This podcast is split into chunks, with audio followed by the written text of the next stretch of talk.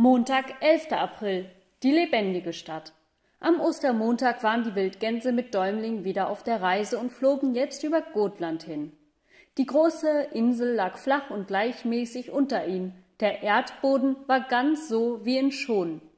Und sie sahen viele Kirchen und Bauernhöfe. Der Unterschied aber war, dass hier zwischen den Feldern viele Baumwiesen prangten und dass die Höfe nicht im Viereck gebaut waren und große Herrensitze mit alten, von reichen Parkanlagen umgebenen Schlössern und Türmen gab es auf Gotland gar nicht. Däumlings wegen hatten die Wildgänse den Weg über Gotland gewählt, denn der arme Junge war nun schon zwei Tage lang sehr niedergedrückt. Ohne Aufhören sah er jene Stadt vor sich, die sich ihm auf so merkwürdige Weise gezeigt hatte. Er konnte an nichts anderes denken als an diese schönen Gebäude und prächtigen Menschen, Ach, wenn es mir doch gelungen wäre, dies alles dem Leben zurückzugeben, dachte er. Welch ein Unglück ist es doch, dass so viel Schönes auf dem Grunde des Meeres liegen soll.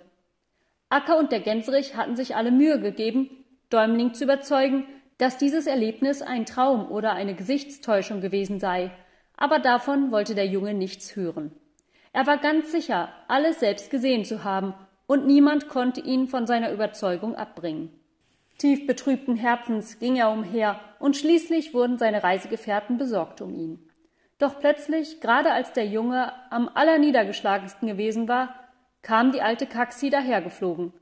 Sie war von dem Sturm nach Gotland verschlagen worden und hatte über die ganze Insel hinfliegen müssen, bis sie erfuhr, wo sich ihre Reisegefährten befanden.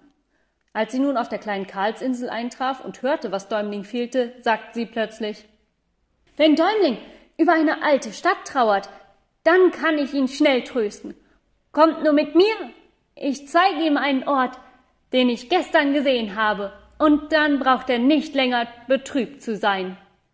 Darauf hatten sich die Gänse von den Schafen verabschiedet, und jetzt waren sie auf dem Wege nach dem Ort, den Taxi dem Däumling zeigen wollte.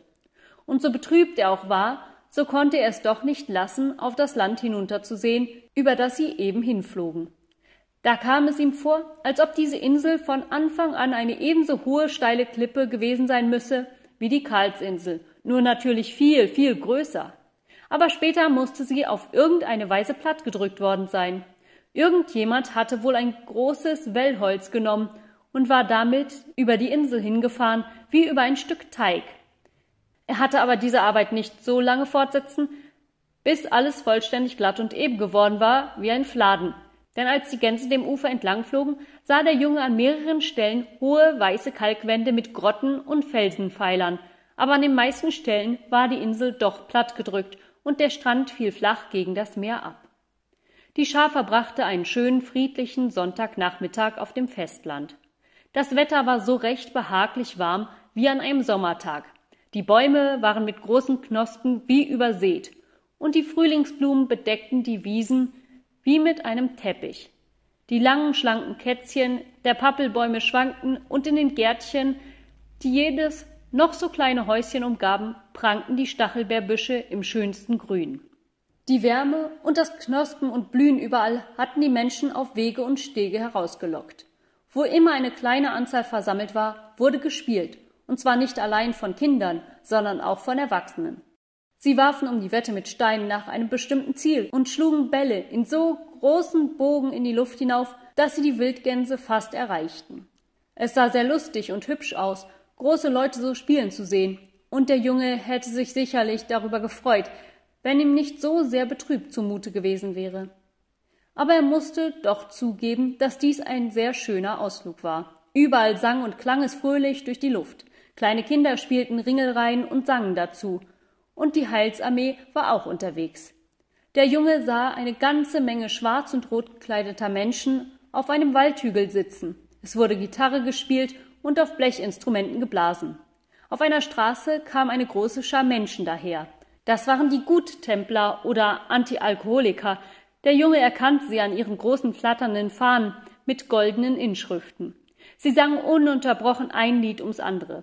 Der Junge vernahm fortwährend den Schall ihrer Stimmen solange er sich in Hörweite befand. So oft der Junge später an Gotland dachte, musste er immer gleich auch an Spiel und Tanz denken. Lange hatte er still hinabgeschaut, als er zufällig die Augen aufschlug. Nein, wie erstaunte er da! Ohne dass er es gemerkt hatte, waren die Gänse von dem Innern der Insel in westlicher Richtung auf die Küste zugeflogen.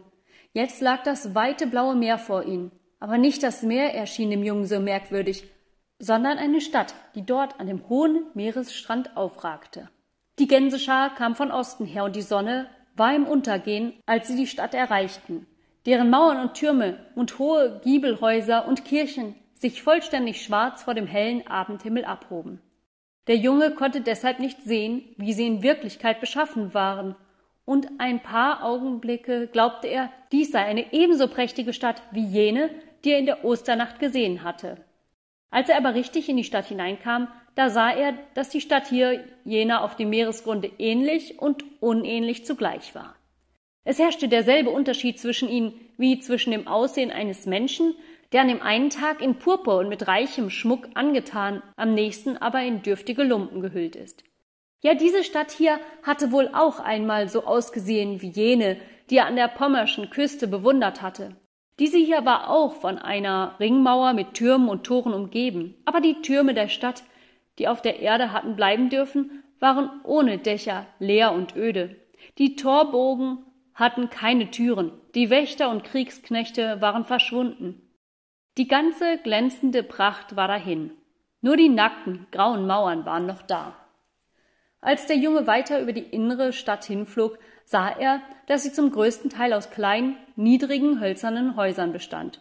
Nur da und dort fanden sich einige hohe Giebelhäuser und Kirchen, die noch aus der alten Zeit stammten. Die Giebelhäuser waren weiß angestrichen und ohne jeglichen Zierat. Aber weil der Junge so ganz kürzlich erst die versunkene Stadt gesehen hatte, glaubte er zu wissen, wie sie geschmückt gewesen waren.